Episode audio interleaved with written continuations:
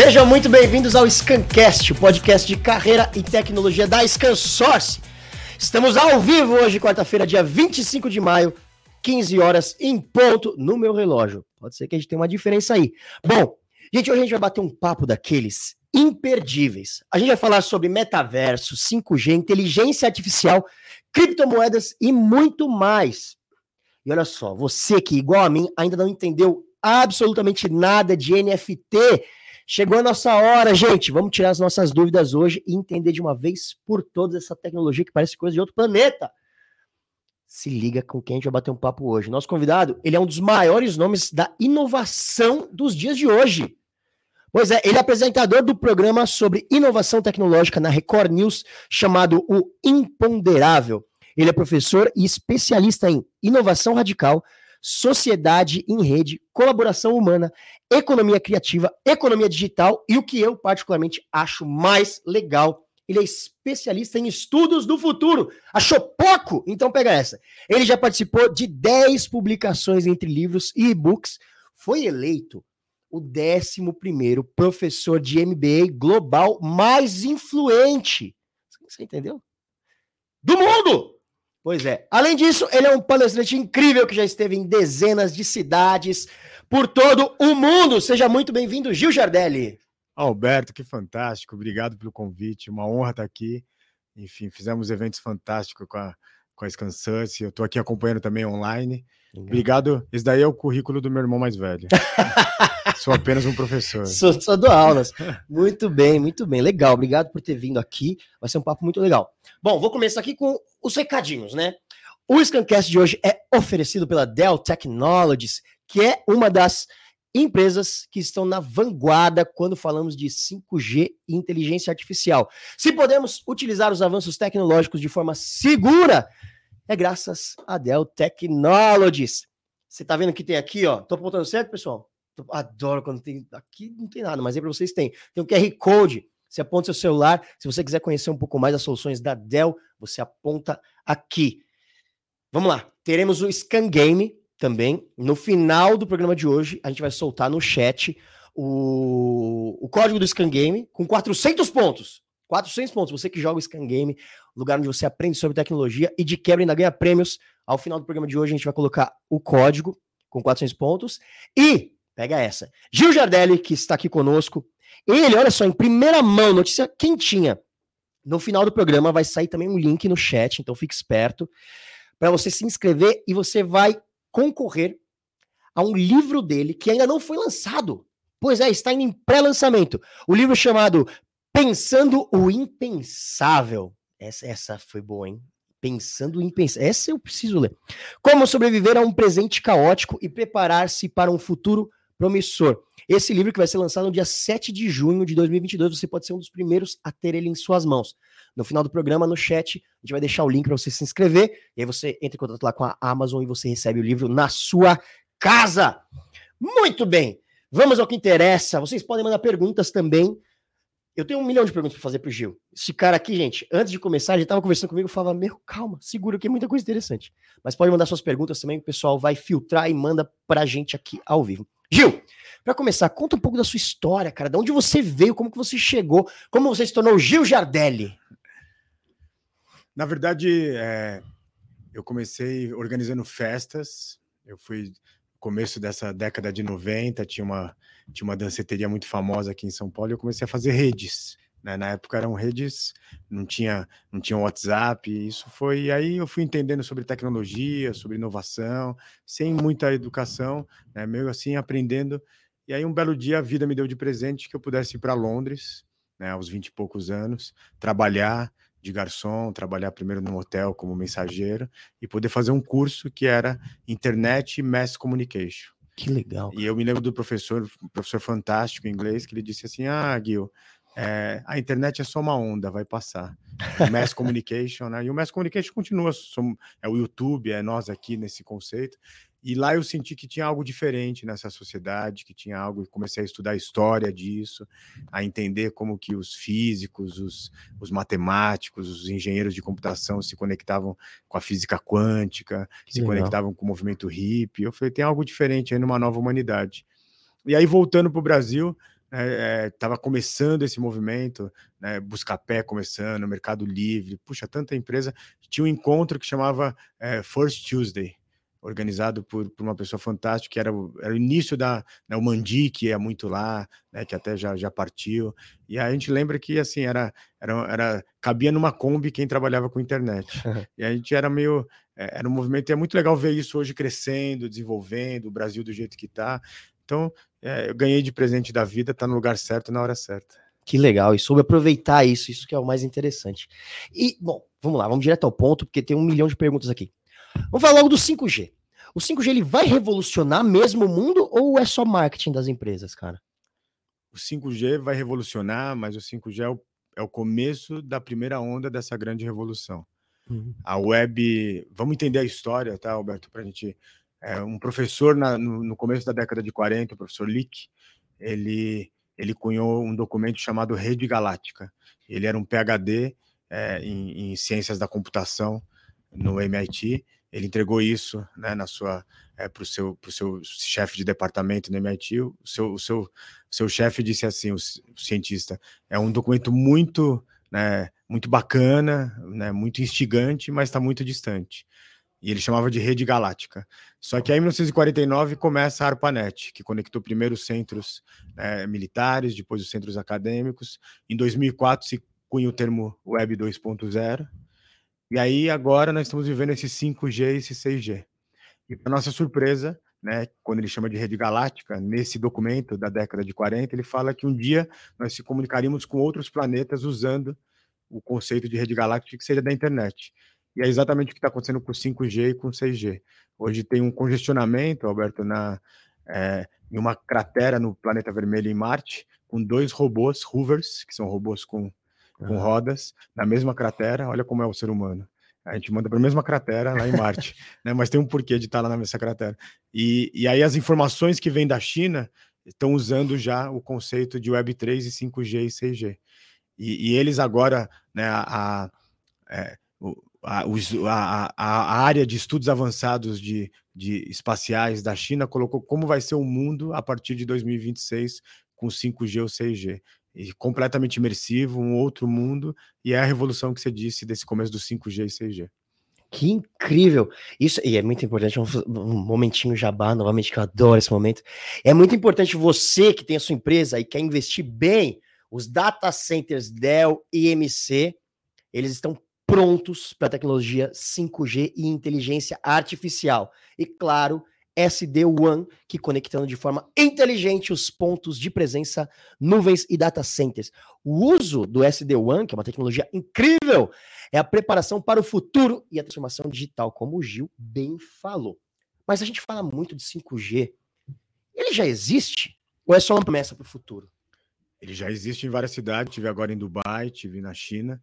É, só para a gente entender um pouquinho, é, com 4G, tudo que você manda para uma máquina, ele demora em média é, dois segundos. Hum. Então, para o carro autônomo não funcionaria. Em dois segundos bateu. E aí, com o 5G, é, é, é, assim, o que mais demora, assim, o tempo máximo, é dois milésimos de segundo. Uau. Então ele desviaria realmente e não bateria no carro. Então isso vai mexer com os carros autônomos, com as cidades inteligentes, com as fazendas verticais, com a corrida espacial, é, com o conceito de, de indústria 4.0. Talvez né, o usuário final ele já não vai sentir tanta diferença, uhum. mas para a indústria, para a cidade, para os dados, a gente está saindo do conceito. Qual foi a história? É, se você acompanhar o 5G, era lá atrás CRM, depois, né, é, Big Data, depois EA Economy, a economia da inteligência artificial, e agora a gente está falando de House Lake, que são os bancos de dados, né, todos conectados com algoritmos de inteligência, né, que Dell, MC cuidam, né, entendendo o que está acontecendo no mundo. Claro que você precisa de uma intersecção humana, mas tem uma coisa que é muito feita pelas máquinas, pela essa economia da inteligência artificial. Então, né, eu já andei, não sei se você já andou com carros autônomos, né? Não, para mim não geração, tive essa coragem. é, eu já andei em vários carros, dirigi um e, e para nossa geração é um pouco complexo, Sim. porque você está dirigindo, aí passa um carro muito perto, ele aciona um sensorzinho. E aí, se você colocar a mão no volante, você assume ele. Então, uhum. você assume a hora que você quiser. Então, para nós, a gente tem esse costume de pegar qualquer coisa no volante. Mas, puxa, em Dubai eu peguei uma estrada de Dubai até Abu Dhabi E assim, dava para dormir, dava para conversar, fazer um podcast, enfim, é, estudar é fantástico, é uma nova era realmente. Que legal. Então, é, o menor tempo de resposta é o que é a maior diferença do 5G agora. Que aí, se assim, os robôs, eu, eu sou um roboticista, né? Trabalho com robôs, então você vê um robô trabalhando na internet atual e trabalhando no 5G, que já tem o mesmo robô aqui no Brasil trabalhando em aeroportos, o mesmo tipo que já tem o 5G, é, é outra forma de responder, é outra forma de interagir, é realmente parece que você está conversando né, com, é, com, com algo que é similar a um humanoide realmente. Que legal. E você falou 6G, cara, me ajuda aí, minha cabeça já explodiu. O que, que é 6G? A 6G é, é, é assim, nós estamos vivendo um lugar que você vai construir empresas e nações através do seu poder criptoanalítico. Então a gente está no, no, limiar né, do que seria a, a, era quântica. Nós já temos uma grande empresa que lançou um, um nano chip né, de 2 nanômetros. Isso mexe completamente com a tecnologia e com a forma de ser uma humanidade. Porque com isso você consegue ter super cálculos que nos traz a era do que o 5G vai trazer muito, que já tem, né? Que são os gêmeos digitais, os twins digitais, de cidades, de pessoas, é, do planeta Terra. E, então o 6G ele dá essa mais acelerada, que é esse conceito de os algoritmos também pensando junto com os seres humanos. Que incrível. E tá, isso tudo acaba chegando no que todo mundo falou hoje em dia, que é o famoso metaverso, né? O que, que é de fato o metaverso, né? Ele vai ser como a gente tá sonhando mesmo, a gente vai ficar lá preso numa fazendinha, brincando, andando de carrinho. Como, como vai ser? Esse metaverso de andar de carrinho, de ficar ali com óculos, de ficar ali, ele é, imagina que isso é aquela época do computador monocromático de, é, de letrinha verde. Uhum. É só a infância de tudo isso. É, hoje já tem, um, é, já tem um estudo muito avançado de que você vai usar roupas e vai ter o toque. Então, teve agora um estudo que deu certo, você tem que fazer várias vezes para isso acontecer. Né? Um cientista da Agência de Estudos Avançados de Tecnologia Europeia, em Genebra, ele vestiu uma roupa e, ele mand... e um robô estava em Veneza, a 400 quilômetros aproximadamente. E quando ele cumprimentava alguém, dava um abraço, ele sentia. Então, é, você pode falar assim, isso é uma loucura, mas imagine assim, você tem um convidado que está do outro lado do mundo, né? Ele vai poder entrar, tá aqui, né, como se fosse na sua frente por um robô. Quando você cumprimentar ele, ele vai sentir. Você vai poder mandar para uma reunião, não esse conceito de, de, de mandar uma pessoa para pegar um avião de 10 horas para ter uma reunião na Europa. Sim. Como acontece com o executivo, você manda, vai ter um robô ali que vai ser a sua sensação, o seu olho. Então, isso é o futuro. E outra parte do futuro é o que a gente chama de Deep Science, uhum. que são as hiperrealidades. Hoje já tem várias empresas que é, o rosto humano ele tem em média 230 é, formas de mudar, sorrir, né? Se você não tiver muito botox. é, e, e, aí, aí tem, cai para 15. aí tem 230. E, e aí o que acontece? É, eles já, já fizeram avatares digitais que tem é, quase 200 formas de mudar o rosto. Então, quando você coloca Deep Science em realidade, você vê já atendentes de e-commerce, de hospitais, que, você, que, a pessoa que não conhece a tecnologia fala, estou conversando com um ser humano. E aí o que vai ser bacana? A gente vai ter equipes que vão ser feitas de seres humanos e de avatares imersivos. Eu acho isso fantástico. Isso é muito legal, porque vai mudar não só o, o futuro do trabalho, mas do lazer e do entretenimento, né? Ou a gente está falando só de comunicação. É... Calma aí, você falou um monte de coisa incrível aí, eu tô tentando organizar aqui na minha cabeça. Esse, essa ideia de metaverso que você colocou, ela é totalmente diferente daquelas bobagens que você. Bobagem. Desculpa, não é bobagem, mas não é uma fazendinha, né? Que igual a gente brincava no Facebook. Não, não é isso. É impressionante como você tá colocando, ainda mais com essa ideia de colocar roupas que você consegue sentir, né? Aí as pessoas vão ficar dentro disso pro resto da vida. Mas é, isso pode gerar novos trabalhos, porque a gente tem essa ideia de que os robôs, a inteligência artificial, só vai tirar o trabalho do, dos seres humanos, né? Isso é um grande erro, Alberto. Primeiro que assim, alguns anos atrás, uma das universidades de Oxford, que ali são várias, e uma delas lançou um documento dizendo que é, quase 70% dos empregos iam desaparecer. Uhum. Isso foi um grande erro, e a, no ano passado eles lançaram um novo paper, né, paper científico bem avançado, dizendo que não, que apenas 12% dos empregos vão desaparecer, e são empregos que devem desaparecer. Uhum. A gente tem que entender que todo trabalho ele é muito nobre, mas nem todo trabalho não cabe no século XXI. Trabalhos bons são aqueles que a gente consegue manter a nossa humanidade, pensar, Trabalho repetitivo, deixa que as máquinas façam. Dito isso, nós estamos no limiar hoje de 80 milhões de empregos no mundo ligado ao Web3 e metaverso. Por exemplo, você precisa ter cientistas que entendem comportamento né, organizacional de pessoas que trabalham híbrido, ora olhando pelo, pelo mundo digital atual, essas ferramentas que nós temos de reuniões, ora se encontrando em salas de reuniões de metaverso, né, e ora no, na vida real. É, eu me encontrei com um amigo agora pesquisador e ele e ele estava estudando por que, que grandes artistas que estão explodindo no mundo uhum. têm o seu CTO, né, especializado em algoritmos para entender como que ele coloca a sua música no mundo. Então não é só mais agora é um artista ser bom, né, como era antigamente Beatles ou enfim, Sim. mas ele vai ter que ter uma pessoa de tecnologia para entender algoritmos, para entender como que ele faz esse conceito de, de que nós chamamos de, de, de jogar as sementes pelo mundo. Né? Então, assim, todo artista vai ter que ter um CTO. Então, assim, vai mudar todas as áreas, as, as operações, a, medicina preditiva, uhum. né, de uhum. você conseguir é, um, uma pessoa aqui em São Paulo, se tiver esse, esse robô que usa 5G, que chama Galileu, ele consegue operar alguém que tem o mesmo, num país que tem o mesmo robô, à distância. Então, vai ser o melhor médico do mundo que vai fazer a operação em qualquer lugar do mundo. O que acontece com isso, Alberto? O que Lick disse no começo da rede galáctica, que no, no futuro, isso ele disse no documento dele, não existiria esse conceito de ser brasileiro, americano, chinês, nós seríamos uma grande aldeia global. Isso é fabuloso. Já dizia John Lennon, Imagine all the people. Adorei. Olha, você viu a volta que a gente deu, ainda ficou poético. Que uhum. coisa linda. Mas a sociedade tá preparada para utilizar o metaverso, cara? Aí é que tá. Ah, nós tivemos um avanço muito grande tecnológico, Alberto, mas a gente teve pouco avanço é, social e moral. Então a gente vai ter que fazer esse concertinho e já está acontecendo. Tem, tem uma coisa muito grande no mundo que começa a ser discutido, o SG Data, que é você colocar os dados das empresas abertos para que todos os stakeholders possam entender o que as empresas estão fazendo. Legal. A sociedade 5.0, que é um termo que começou no Japão e eu trouxe aqui é, para o Brasil como conceito de, de educação, que a sociedade 5.0 foi apresentado no G20, em Osaka, né, os 20 países mais ricos do mundo em 2019, e, e, lá o documento é muito profundo, tem a tríade da inovação. É, o governo japonês chamou as universidades, pensadores de políticas públicas, e chamou é, é, a, a, iniciativa privada e falou assim: nós temos que cuidar do capitalismo. O capitalismo tem todos os seus defeitos, porque ele é um, um conceito muito humano, e nós temos que cuidar das pessoas e a educação de alto impacto desde a primeira infância e combater as desigualdades insustentáveis. Então, a inovação, a tecnologia é também para ajudar que o mundo seja de todos. Uhum. E o mais importante nesse documento, né, que está aberto na internet e muitas empresas adotando, é assim: o lucro é importante, mas também é importante a gente combater as desigualdades sustentáveis e falar: ou o mundo será de todos, ou não será de absolutamente ninguém. E o todos são todos os terráqueos.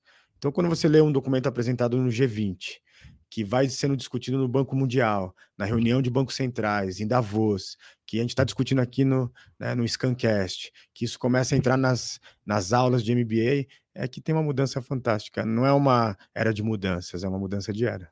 Eu acho tão incrível que ele fala terráqueos, que ele fala intergaláctico. Gente, daqui a pouco. E a, e a NASA já está revelando lá, né? Os Estados Unidos já está liberando imagens de extraterrestre, OVNI a gente vai, a gente vai pirar a cabeça com essas coisas começando a aparecer. Mas Gil Jardelli já tá aqui mostrando pra gente que, olha, calma, as coisas vão rolar. E do seu ponto de vista, Gil, eu queria te perguntar assim, do fundo do seu coração, você acha que isso vai, de verdade, aumentar o abismo social ou não? Porque eh, quando a gente para para pensar, de fato, né, você, é, com o metaverso, você coloca internet boa que chega em todos os cantos do mundo, teoricamente você consegue entregar o mesmo serviço em todos os lugares. Mas vai chegar mesmo? Então, a culpa nunca é da tecnologia, a culpa somos de nós humanos. Uhum. Se, se a gente for entender que você colocar um 5G, você faz aumentar quase 12 pontos num, num PIB. Se você pegar a Singapura, que chegou até lá com vários problemas, mas chegou, hoje é a terceira renda per capita do mundo na década de 70, eles eram apenas é, considerado quarto mundo naquele conceito de terceiro mundo. Sim. E hoje eles são, eles se intitularam, nós somos a nação do EA Economy. Né? E você tem um, um, Dubai com todas as suas questões também, todo país tem seu problema. mas é, que, que eu escutei isso do Emir lá, ele falou assim: no nosso dicionário não existe a palavra impossível. Há 50 anos atrás, eles completaram o cinquentenário do Emirados Árabes, eles tinham tâmara, petróleo né, e, e um pouquinho de ostra. E hoje eles têm um Museu do Futuro, que é um dos museus mais fantásticos do mundo que eu fui visitar. É, e, e, aí eles falando assim: é, a tecnologia tem que nos ajudar a trazer prosperidade, prosperidade de saúde, prosperidade humana. Então, respondendo é, quando uma nação faz um pacto de inovação, ela fala assim: o 5G tem que chegar em todos os rincões. E hoje já é possível chegar em todas as áreas. Eu acompanhei trabalhos com tribos indígenas que estão usando de uma forma fantástica. Né? Só falta. Agora a pergunta é: o status quo estabelecido politicamente, não estamos falando de nenhum lado. Coisas de Sim, esquerda e direita são, são conceitos da, da Revolução Francesa e nem devem ser usados no século XXI. Querem que todos tenham? Então é a era né, que a gente chama a era do conhecimento global. Tudo que você quiser saber está aberto de forma lista em algum lugar. Mas do outro lado, tem o antigo mundo dizendo assim: vamos fazer a paixão pela ignorância. Uhum. Para que as pessoas não entendam essa. E a Web 3, né, eu acreditei na Web 2 que era assim, os prosumers, que nós íamos ter os blogs, e de repente vieram as big techs, né, então foi, fez parte do processo. Ficaram centralizados. E agora a Web 3 descentraliza tudo de novo. É o poder na nossa mão. Então, não estamos preparados, mas são tempos fabulosos. Que interessante. E a gente vai estar vivo para ver isso? Isso que eu quero saber. Porque a gente ouve umas coisas assim, a gente fala, ah, não, mas é isso aí é para os meus netos. Não, a gente. As coisas estão indo rápido, né? Será que a gente vai estar vivo, Gil? Ó, vou te mandar uma mensagem no dia lá. Fala, Gil! Já, já está entre nós, Alberto, crianças que vão viver 200 anos com qualidade de vida. Se você entender o CRISPR, né, testes de, de, de, dos 23 pares de cromossomos, já tá, já tá, já tem as crianças que vão ver. Tem Lulu e Naná, que são duas crianças mexidas geneticamente e admitidas pelo governo chinês, que tiraram com a com CRISPR, né, o HIV de dentro delas, na barriguinha da mãe, que a mãe e o pai eram HIV positivo. É, só que aí tem uma discussão ética. Né? Você tirar o HIV é uma coisa positiva, mas você pode criar os super, os super humanos, né? Aqueles humanos Sim. que são perfeitos e tal. Então a gente tem que tomar cuidado. Mas isso também, de novo, não é a tecnologia. Já existe um efeito no mundo chamado né, brancura artificial.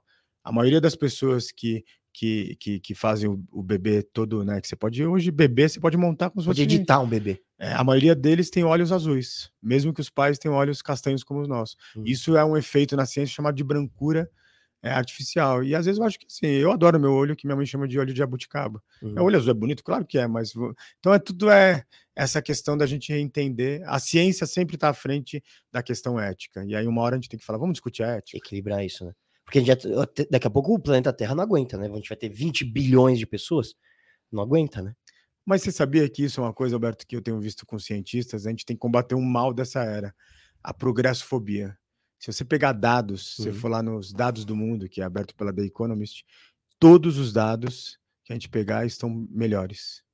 Se você pegar todos, até de desmatamento, de aqui no Brasil sobre o número de onças, é, sobre os direitos das mulheres, das crianças, está muito melhor o mundo.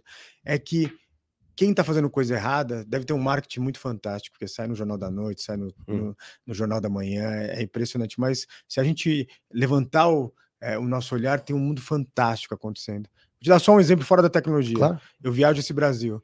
E aí um dia, né, uma pessoa, um amigo, um motorista, me levando ali para o interior do Brasil, ele falou assim, pô, você não acha que o mundo está muito melhor, professor Gil? É, ó, quando eu era criança, a gente tinha estilingue, matava os, os, os passarinhos. Hoje isso é, não é não é permitido moralmente, não uhum. pode fazer isso, não é por causa só da lei. Nós evoluímos com a sociedade. Olha quanto pássaro. Olha São Paulo como tá. Eu moro aqui próximo do Ibirapuera, tá indo tucando lá. Maritaque, então, parece pombinha. Hum. Vai 40 por dia lá comer os mamões que eu deixo. Então, assim, é esse mundo. É, é, sejamos otimistas racionais, baseado em dados. Não podemos ser poliano. Você não é otimista racional? Sim. Você é, você é um entrevistador, mas de vez em quando. Mas de vez em quando eu posso entrevistar. Não, claro. Racionalmente. Eu tô olhando aqui o chat, o pessoal tá gostando? Ah, deixa eu ver aqui. O pessoal tá gostando. Me fala aí. Tá quem, gostando, maravilha. Quem tá gostando, manda um emoji aí é, de tá gostando. Não tiver gostando, manda aquele cocôzinho simpático. Pode falar isso? Pode, pode, pode tudo que você quiser.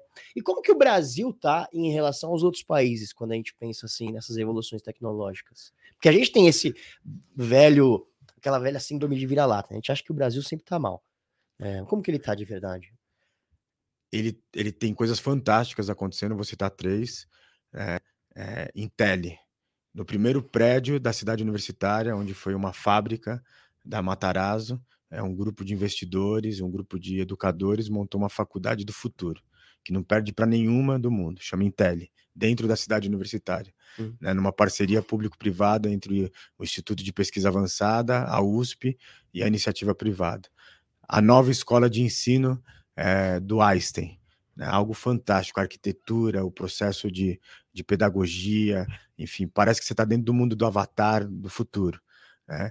É, fui agora para Cuiabá, aí você vai para a Serra, pra, você vai ali para Serra, você vai para Chapada dos Guimarães, né, fazendo ciência de alto impacto, achando fósseis que antes eram achados aqui, levado para museus, uhum. e agora se desenvolvendo cientistas.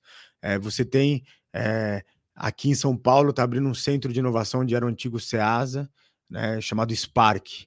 Fui lá visitar. E aí eles mantiveram aquele conceito de fábrica, que era a antiga fábrica da Votorantim, mas junto com o moderno. Então, é, é, você vai para lugares do Nordeste, estão criando ali o Cajuína Startup. A gente está vendo um boom.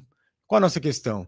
É, eles são ilhas de inovação. A gente tem que criar um ecossistema da inovação. Mas eu vejo um Brasil pulsante, maravilhoso. Que legal.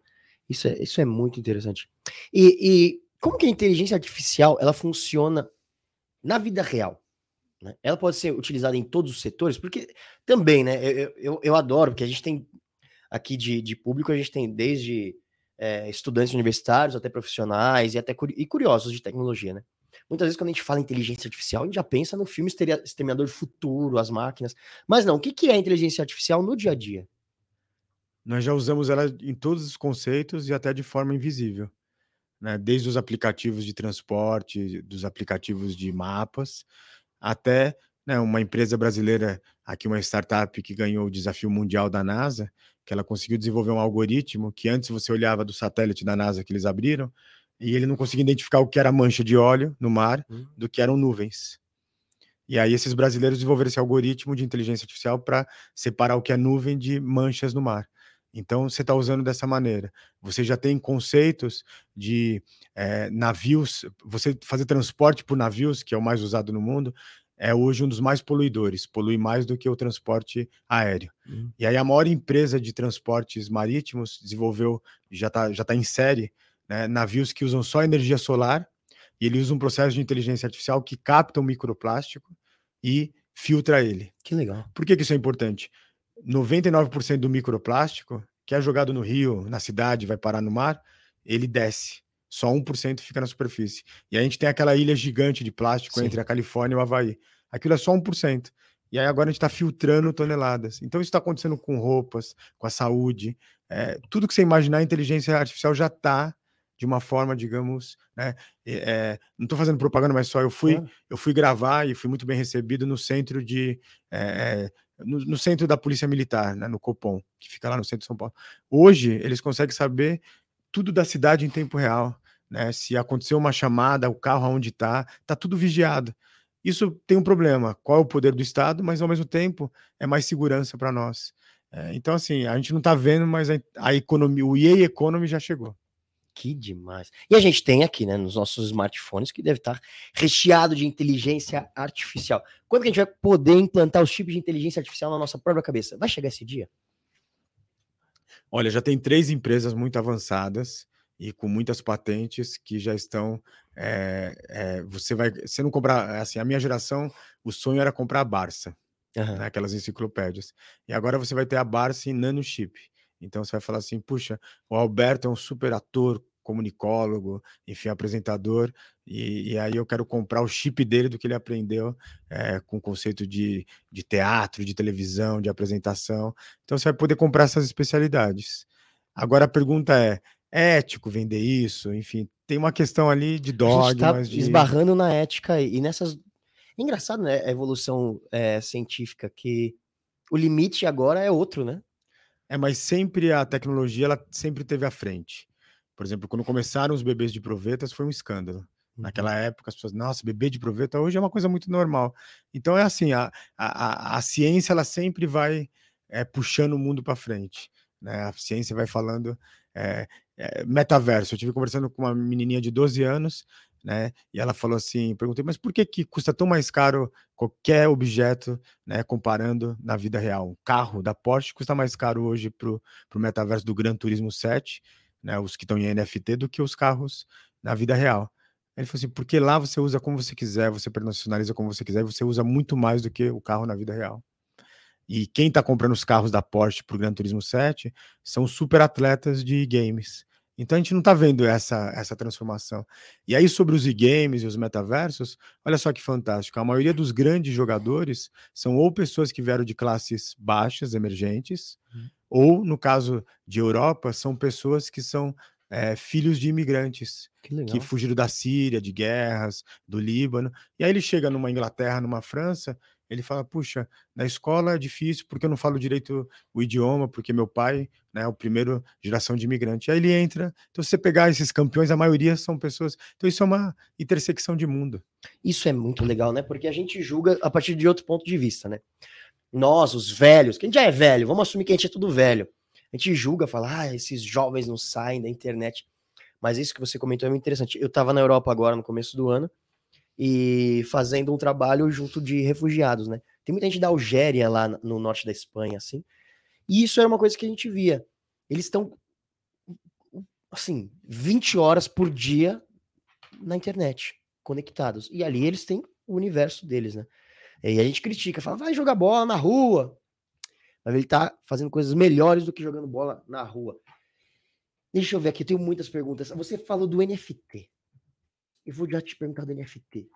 O que, que é o NFT? Me explica, Gil. O que é o NFT? Como que funciona? Faz sentido o NFT?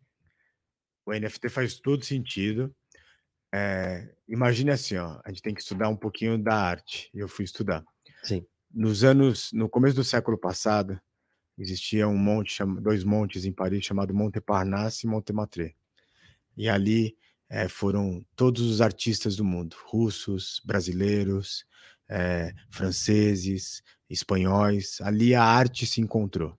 E ali foi criado o surrealismo, o dadaísmo, o fauvismo, o cubismo, né? Foi uma nova revolução estética. E o NFT faz parte dessa nova revolução estética, né, 100 anos depois. Uhum. O que nós estamos vendo, imagina que você estava lá em Montparnasse, e aí tinha um jovem artista chamado Picasso, e ele vendia ali nas ruas, e você pagava, e você via que o Picasso assinou ali o NFT é isso, é uma assinatura que você viu aquele artista assinando, como o, Amblip, que foi vendido agora em NFT na, numa das maiores casas de galerias de leilões do mundo, a Christie's, por 69 milhões de dólares. Você sabe que aquilo é seu apenas. Né, que aquilo está rastreado, que aquilo está em livros razões. Então aquilo fala que assim a arte que está repetindo em todo lugar agora essa da arte é verdadeira, foi feito por aquele artista. E numa era de muita inovação e de muita pasteurização, as pessoas querem exclusividade. E aí o NFT, o primeiro foi o Cyberpunks, que foram duas pessoas de tecnologia que ficaram muito ricos na primeira web 2.0 e falaram assim, precisamos criar agora artes para criticar o mundo atual, por isso que foi o Cyberpunks, etc, né, que os CryptoPunks. E aí começaram a vender e explodiu. Depois foi uma menina é, uma menina no sentido 40 anos, uma artista, né, que ela cria os chimpanzés aborrecidos do Yacht Club. Sim. E ela faz para criticar o superconsumo. E ela cria 10 mil robôs usando, primeiro desenhando alguns, depois usando o processo de renderização, 12 horas de trabalho. E aí dois programadores né, tokenizando em 48 horas. E aí aqueles 10 mil já movimentaram um bilhão de dólares. Então, assim, o NFT, basicamente, é que primeiro é a arte. Depois você vai poder vender né, uma garrafa personalizada, tudo que for único ou for em pouca série, você vai colocar em NFT. Isso vão ser livros, né, vão ser é, foguetes, vão ser celulares que vão ser construídos só para você. No final, é tanta inovação para a gente voltar nos antigos no, na Itália do fato a mano. Não era legal ter uma camisa feita à mão para você? Então vai ter sempre a produção industrial, mas vai ter aquilo que é feito só para você. Muito bem. Então é, é a arte digital basicamente. Né? É arte digital, mas já já vai entrar em tudo. Vai ter a televisão de NFT, que foi assinada por um artista, junto com uma co-colaboração com a, com, a, com, a, com a empresa que produziu. Vai ter a Dell, que vai fazer uma linha que, junto com uma artista, e aquele computador só é a peça única. Vai, vai ser físico. Vai ser, vai ser físico. Vai. Já, já, tem, já tem uma empresa que está imprimindo né, o conceito de, é, de você imprimir o que você comprou no, no, via NFT Já tem em Nova York várias lojas de vendor machines para você comprar NFTs, porque tem alguns NFTs que têm um conceito de gamificação, meio Uhum. como se fosse uma, uma, uma, uma, uma- enfim, fosse uma loteria. Se você pegar o super raro, ele vale alguns milhões daqui a um tempo. Lançaram um NFT que é uma série de astronautas em nove cidades. Uhum. E tem um que é um astronauta dançando na, eh, nas praias do Rio de Janeiro. Esse NFT vale uma fortuna, porque ele era super raro. Então imagina, você vai lá é como se tivesse comprado um bilhete da sorte da, da Mega Sena. Mistura tudo, bem. tecnologia, gamification, arte. Isso é interessante, né? A Netflix lançou agora um seriado que é muito legal, que chama Love, Love Death Robots, né? Que são vários curtinhas. E acho que é a terceira temporada, né? E agora você tem que ficar procurando, porque tem QR Codes e você consegue os NFTs. Cada episódio tem um NFT. Olha só, já pega lá. E, e tá valendo 30 reais.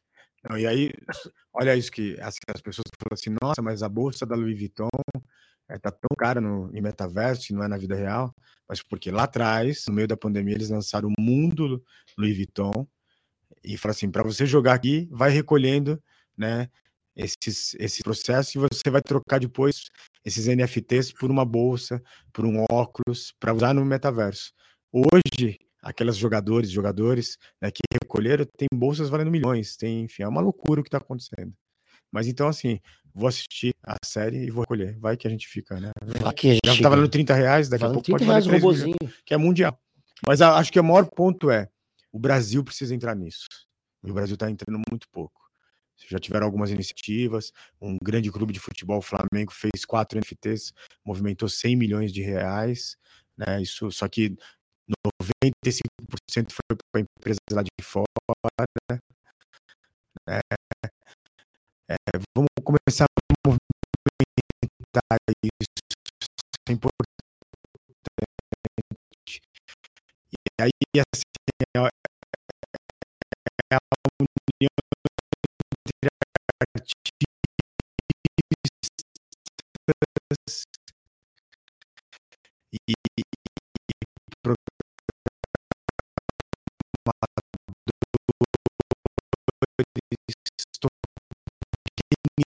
tokenizar a economia.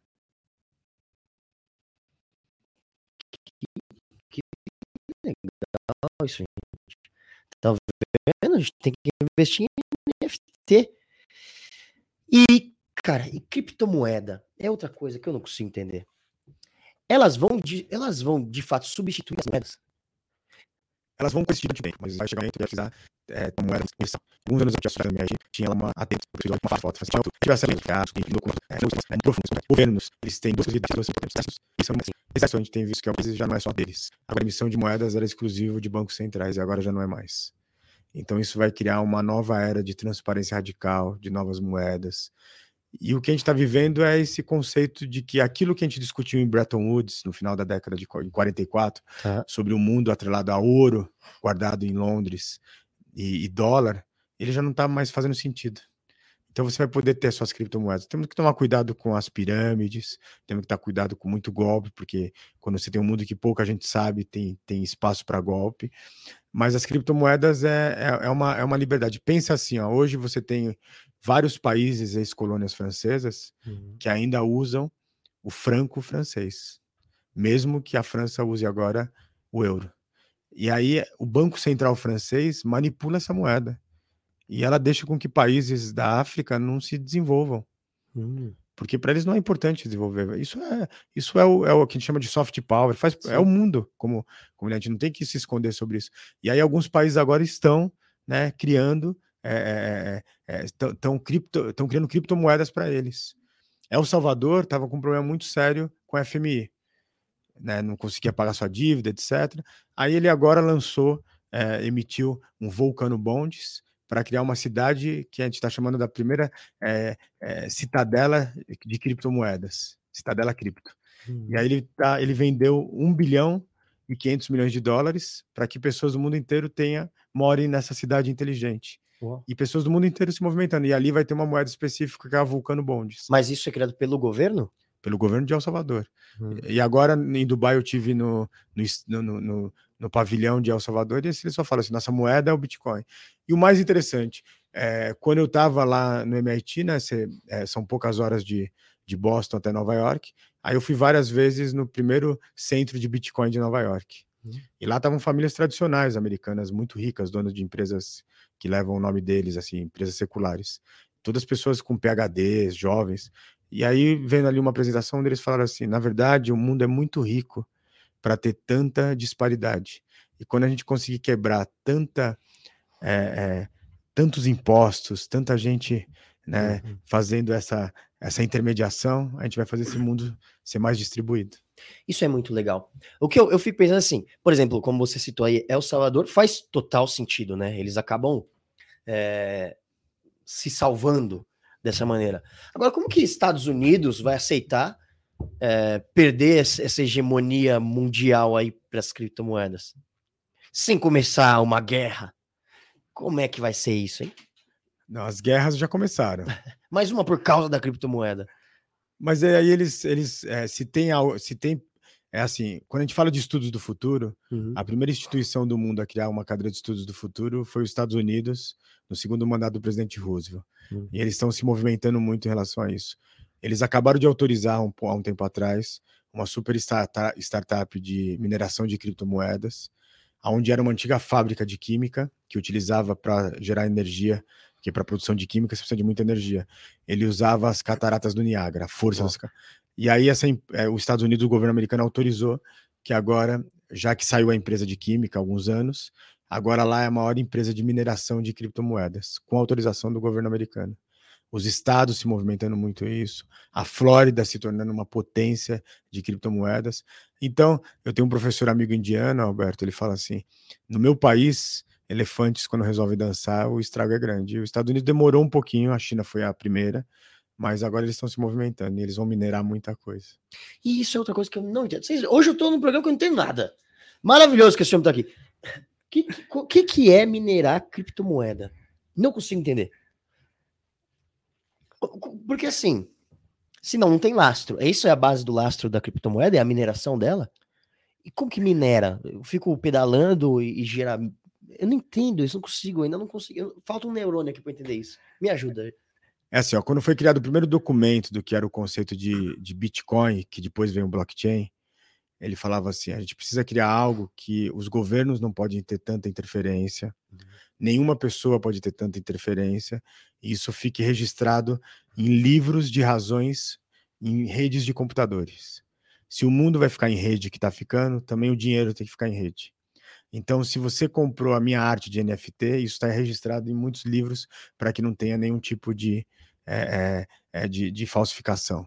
Se você tem um Bitcoin, isso está registrado em muitos computadores para que saiba que esse Bitcoin é seu. E aí, os primeiros é, Bitcoins foram criados uma série de desafios matemáticos para que pessoas de alta educação desenvolvessem isso e trocassem as primeiras moedas. Hum. E além disso, é, foi criado todo um processo, é um cálculo para que tivesse o um número máximo de bitcoins no mundo. Isso acontece com o Ethereum, com todas as moedas sérias, para que você não criasse superinflação, você não criasse acúmulo de super riqueza. Então, ela é blindada a uma série de fatores, né? Que é, é, o capitalismo ele precisa evoluir. Sim. E uma das evoluções é esse conceito de tudo ser esse disparate. Tudo, né, tudo no capitalismo não tem limite. E aí ele falou: nós precisamos criar moedas como Bitcoin, Ethereum, Lithium, que sejam moedas que ele tem um equilíbrio, vai ter também um limite. E aí, para isso, foi criado o conceito de você resolver problemas matemáticos, que você precisa de supercomputação para minerar as moedas. E aí, esses supercomputadores, faz, é, é, empresas de mineração de supercomputadores são milhares de supercomputadores que provavelmente é a Scansers que forneceu, né, fazendo supercálculos matemáticos. E aí, com isso, vai abrindo os blocos para você ter as criptomoedas. Cara, entendi. Então você tem que resolver uma equação para gerar a criptomoeda e a galera colocou um montão de computador para resolver essas equações. É tipo isso. E aí as moedas sérias, ela tem todo um conceito de, de economia, são cálculos econômicos, é coisa muito séria, de PHDs.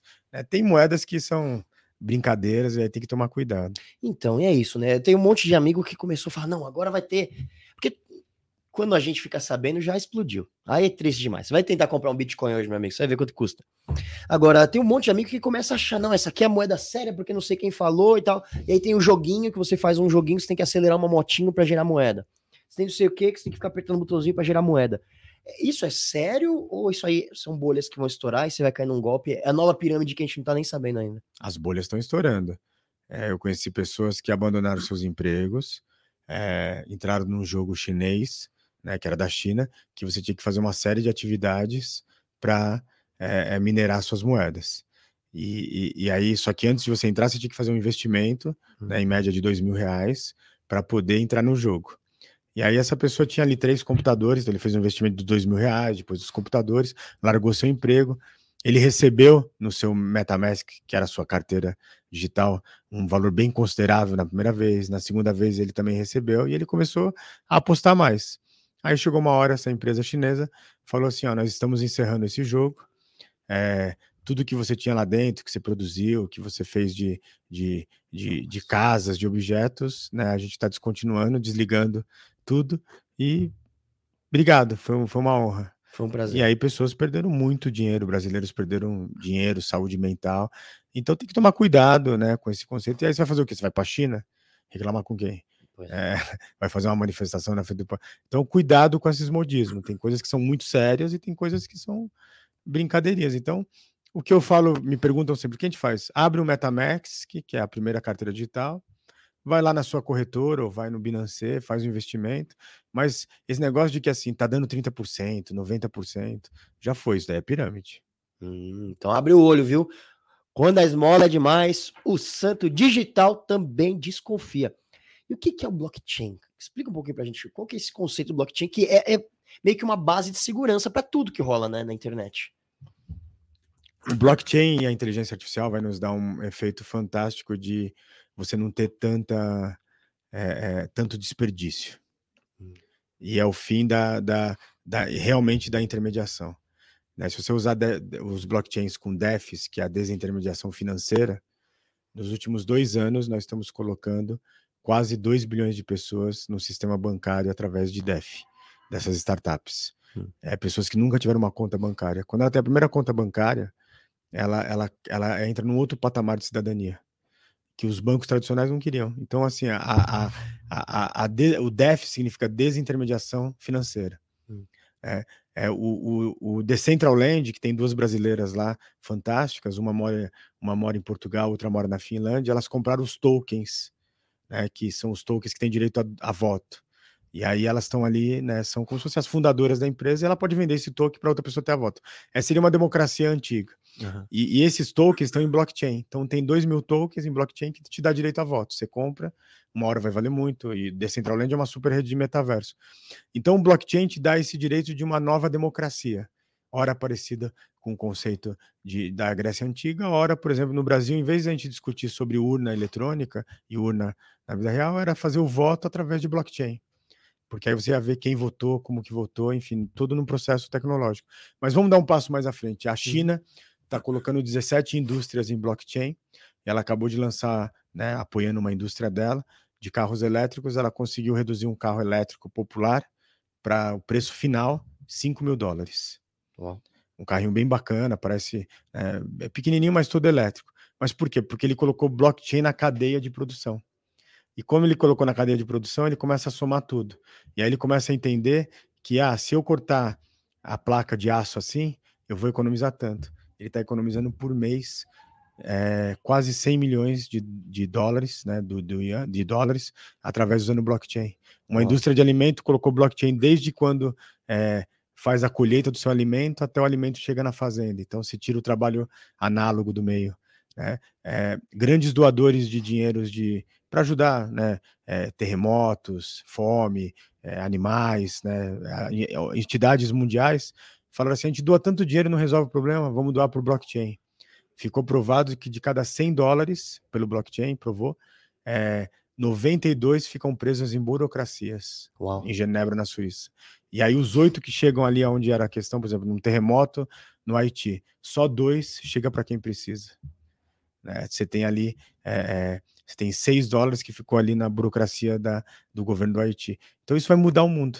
O blockchain, na verdade, é a transparência radical do mundo, saber de onde foi cada centavo, cada produção, cada leite.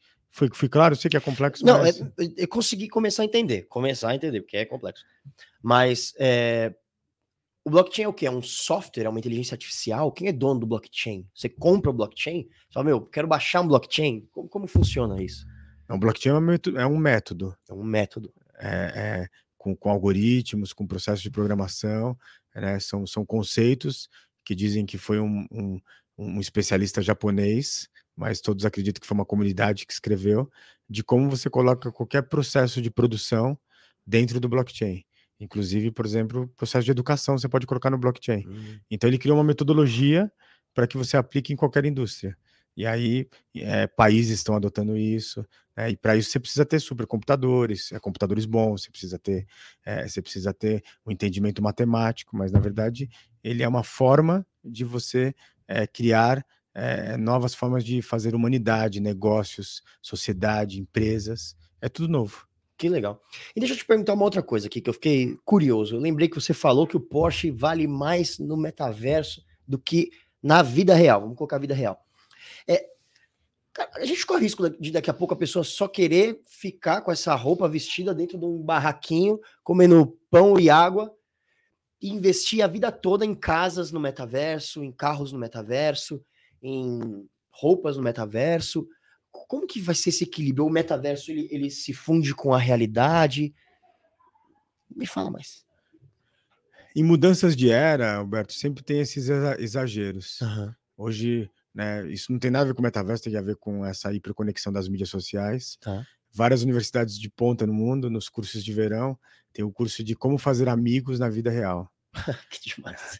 O Japão né, e a Grã-Bretanha criaram o Ministério da Solidão, que nunca esteve tanto conectado, mas nunca esteve tão solitário. É, alguns países estão incentivando para que os jovens comecem a pensar também sobre a sua vida sexual. Uhum. Por exemplo, em alguns países da Ásia, né, jovens, estou falando jovem no, no, seu ali 18, 19, 20, 21 anos, né, colocaram em pesquisas, a grande maioria, o sexo como a sua 14 quarta prioridade. Né? É, puxa, nossa geração colocava entre as três, não sei. Uhum. Né? Eu, eu colocava entre as três quando estava ali com 18, 19, 20 anos. Não estamos fazendo mais assim, em 14, daqui a pouco o mundo acaba, porque Sim. não tem. Né? Porque as pessoas. É, então a gente vai ter que realmente entender que é importante experimentar desconexão. Mas ao mesmo tempo, quando eu estava em Hong Kong, Hong Kong é uma cidade muito bacana de se visitar. Né? E aí, conversando com um amigo de Hong Kong, ele falou assim: Ah, eu acho a vida real muito chata. E eu prefiro a minha vida digital vamos sair de Hong Kong e vamos, às vezes, para o interior do Brasil. Né? Eu viajo muito, às vezes tem cidades que, que assim, quinta-feira à noite, nove horas da noite, não tem absolutamente nada para fazer. Uhum. Né? Na sexta, no sábado tem, mas é quase sempre a mesma coisa. Então essas pessoas estão muito. A gente está vivendo a era da insatisfação e a era né, de ficar entediado. E aí tem pessoas que estão se divertindo mais na, na, nesse, nesse mundo paralelo né? Então, então vão poder ver esse podcast daqui a 10 dias e vão poder comentar e aprender. Então, assim, quando a vida real começa a ficar muito enfadonha, você parte para um paralelo. Isso está acontecendo com as crianças. Hum. A criança é muito ativa, né, pequenininha, os pais, na maioria das vezes, dão um tablet com algum filminho. Então a gente tem que tomar cuidado com isso, é uma mudança de era, mas isso aconteceu com todas as eras, com a televisão aconteceu, com o rádio aconteceu, com o computador aconteceu. Né? A gente teve debates no começo do, do ICQ, antes do ICQ, não me lembro qual era a ferramenta, que ia usar na empresa ou não, para a produtividade ou não. Então, tudo isso é um rearranjo. Que legal. E eu tenho mais algumas coisas para perguntar. Antes de, antes de perguntar isso aqui, eu vou perguntar outra coisa. Você falou dos três S. O que são os três S do futuro, cara? Me fala, que eu fiquei muito curioso. Os três S é, seria em inglês ciência, sociedade, espiritualidade, science, society, spirituality. É, chegou um momento na academia que a gente começou a ter algoritmos, né, Alberto, que, é, que você começa a ter grandes evidências e grandes trabalhos científicos de virtudes humanas. Hum. Por exemplo, Carl Sagan, né, o cosmólogo, ele tinha uma frase: seria, será um grande desperdício entre trilhões de corpos celestes a gente só ter vida inteligente no pálido ponto azul. Então hoje, né, você falou isso brincando, mas já tem muitas evidências de que vi, existe vida inteligente fora do planeta Terra é, três países muito grandes, Estados Unidos, França e Grã-Bretanha, já abriram seus arquivos, porque eles foram hackeados. Uhum. E aí, por exemplo, é, é, os Estados Unidos, o Pentágono disse assim: 90% do que está aí nesse arquivo são fraudes, mas 10% a gente não tem a, a, a, mínima ideia do que sejam essas tecnologias. Estamos ainda averiguando. Né? A Grã-Bretanha fala assim: é, esses arquivos nunca deveriam ter sido abertos para o grande público. E ali, se você olhar com calma, tem evidências muito grandes. Vamos para o outro lado? É, vamos sair do metaverso, vamos para o multiverso. O multiverso é, é, dimensões paralelas que a física quântica falava, que era o conceito né, que Einstein falava do fantasmagórico e tal. É, com a supercomputação está se provando realmente que tem outras dimensões. Que, que a gente, com aquele conceito de, de ficção científica de que um foguete vai entrar num portal Sim. e vai sair no outro, né? É, é, é isso já está provado que vai ser possível. Agora, há poucos dias. Minhoca, é, há poucos dias, a, é, pesquisadores que têm robôs em Marte falaram assim: encontramos uma porta para uma outra dimensão. Não sei se você viu agora essa semana. Uhum. Né? E, e, e, aí, então assim, já, é, só que tudo isso quando fala já está muito pesquisado antes. É que você tem que dar essas ideias aos poucos, porque senão você muda dogmas de filosofia, de religião. E aí, os três S's do estudo do futuro é a gente conectar ciência, sociedade e espiritualidade, de entender que é, e aí eu tô falando agora do meu dogma, claro, que esse planeta aqui é muito é, é como se fosse uma série da escola. E a gente está aqui para aprender, a gente vai ter que entender que é, quando você a gente está criando como ciência é, a tabela periódica da, da inteligência dos, dos, de todos os animais. Uhum. E para nossa surpresa, o ser humano não é o mais inteligente. É porque você tem vários parâmetros. Então a gente vai entender qual é o nosso papel na humanidade, saindo do conceito do ser humano no centro é, a gente começa a ter é, provas, né, evidências científicas de algo que eu chamo de Deus. Então, se está acontecendo coisas fantásticas de conexões das virtudes humanas uhum. né, com as virtudes, com as ciências de alto impacto. Então, antes de você ser da alta academia e falar que você acreditava em Deus, era quase que um crime. Mas agora, com evidências científicas, então, a gente está tirando os nossos véus da ignorância. Cara. E aí, ciência, sociedade, espiritualidade, particularmente, quem quiser, né, depois eu passo para a equipe, ou procura né? Dentro de Stanford tem uma cadeira de ciência, sociedade e espiritualidade. Oxford tem o Ghost Club. E lá em Stanford, particularmente, eles envolvem assim, espiritualistas com CEO globais. Eles envolvem pessoas é, de startups com pessoas que pensam esse mundo mais espiritual. E são debates fantásticos, assistam. Nossa, fiquei interessado. Eu adoro esse tipo de curiosidade. A gente vai abrindo a cabeça, hein? É, e isso é muito verdade, né? Porque como é que você revela? Já pensou? De repente a gente tá. Você tem toda a razão, cara. A gente tem a cabeça um pouco mais assim. Ah, beleza, tem, tem, vai ter aparecer um ET aí. Como é que você explica para aquela pessoa que é ultra religiosa? Ferrou, né? Aí é o mundo, né? Eu acho que a gente primeiro tem que estar aberto a é, um professor na década de 70, e muitos professores usam isso, ele falava assim: na vida você tem que aprender, desaprender e reaprender. Eu acho que agora você tem que aprender, desaprender e reaprender todo dia. E aí é importante a gente ter algumas coisas que, que corpo são, mente sã, alma uhum. sã, mas tudo que é muito extremista tá errado. Então, se você é um extremista religioso, cuidado, seus dogmas vão cair.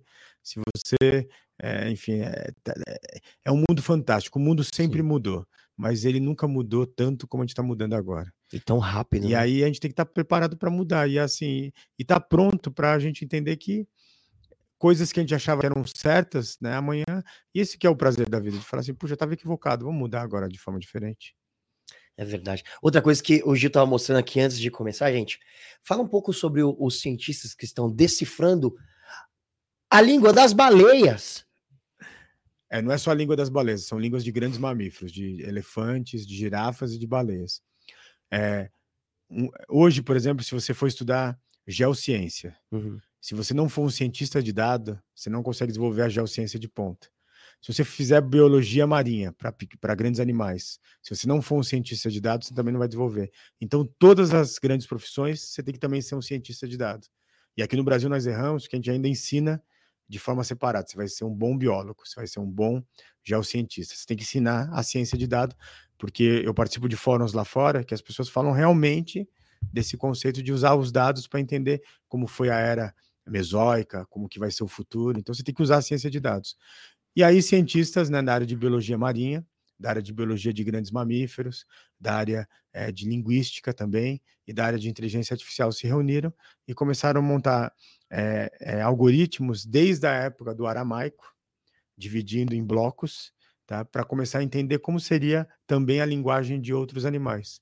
E hoje nós temos projetos muito profundos é, compreendendo que as grandes baleias azuis conversam entre elas. E o mais impressionante, quem quiser esse trabalho, eu mando para vocês, tá? Nas grandes revistas. É, é, porque o problema é que aqui no Brasil, nos últimos tempos, tudo virou em nome da ciência. Uhum. E a ciência, ele é um ser mutável. Ele hoje ele fala uma coisa, ele vai mudando, a ciência sempre muda, não é uma coisa fixa, aqui ficou fixo. E aí eles estão entendendo que, por exemplo, baleias azuis que ficam muito no hemisfério norte têm sotaques como nós.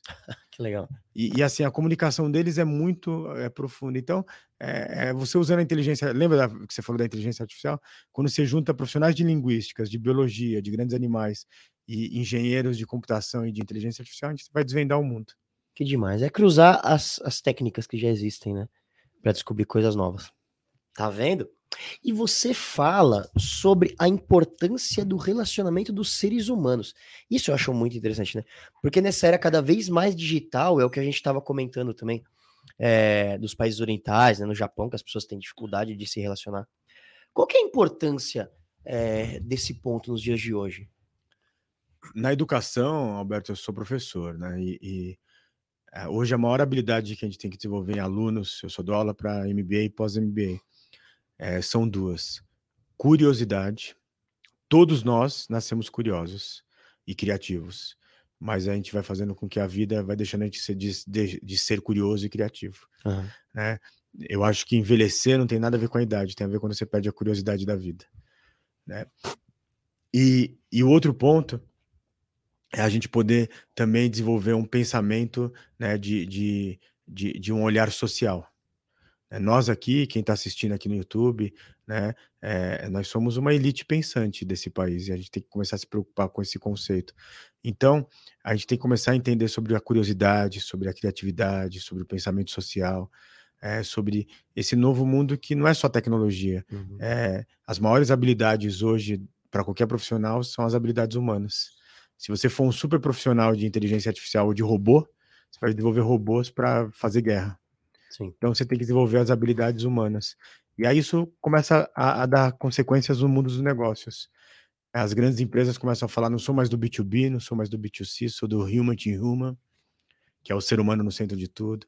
Você sai o direct to consumer para o direct to avatar. Como que empresas vão vender para os avatares?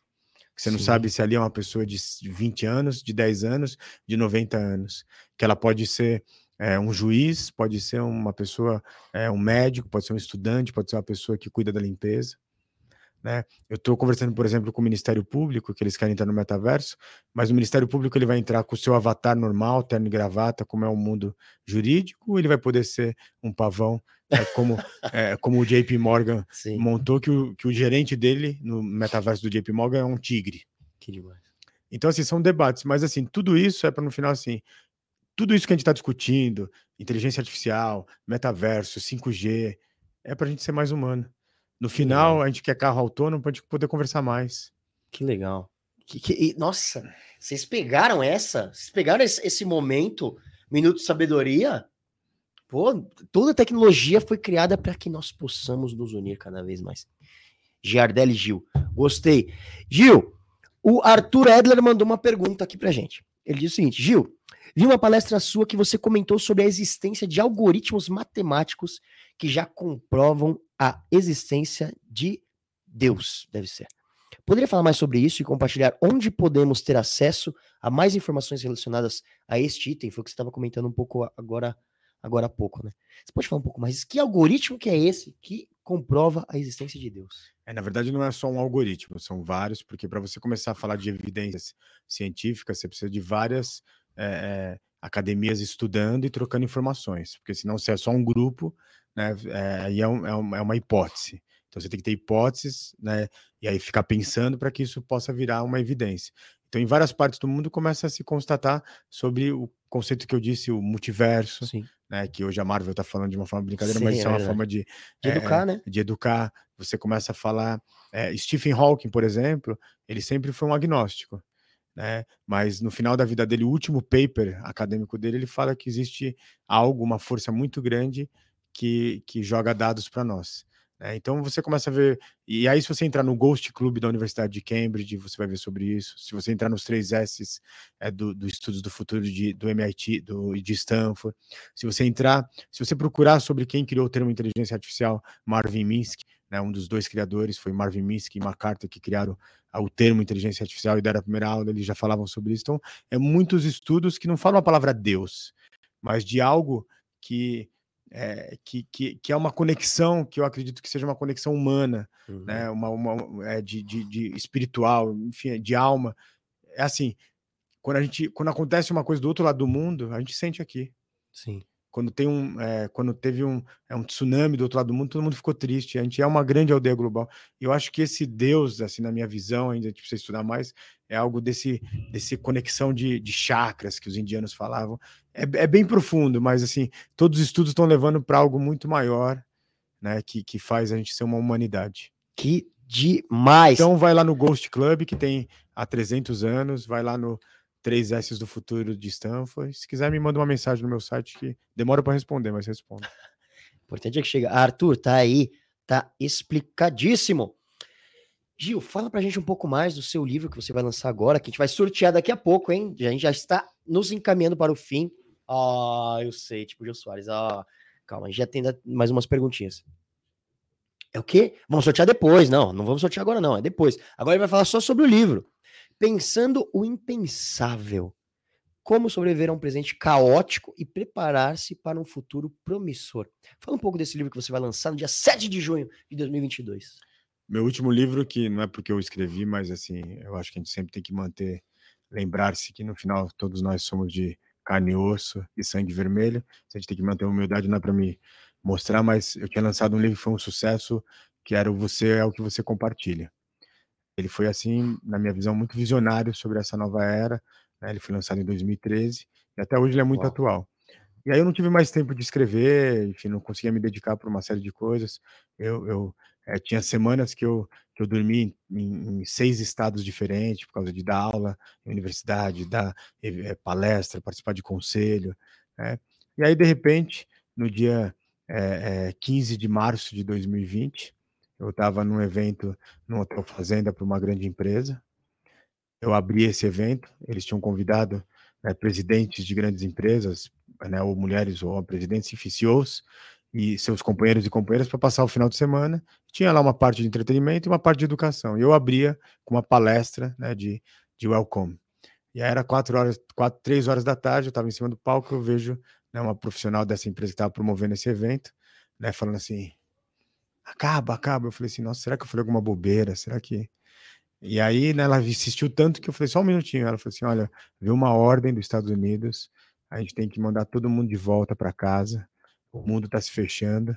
E eu já tinha escutado a palavra, mas não tinha né, estudado um pouquinho. É, o Covid está aí, o mundo vai entrar em lockdown.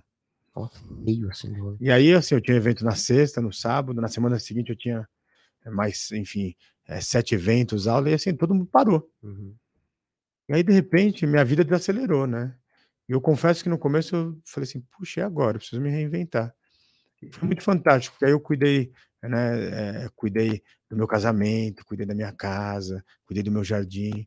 E aí, de repente, eu falei assim, nossa, e agora eu tô com tanto tempo, né? Porque começou o trabalho, mas né, foi, não foi aquela loucura. Depois uhum. foi aquela loucura. Se abrir a geladeira, tinha uma reunião. Né, pelo, mas no começo. E aí, nesse tempo, foi muito fantástico, porque aí eu comecei a estudar muito. E aí nasceu esse livro, que é a fronteira de tudo que eu estou estudando, nesse 2020 e 2021.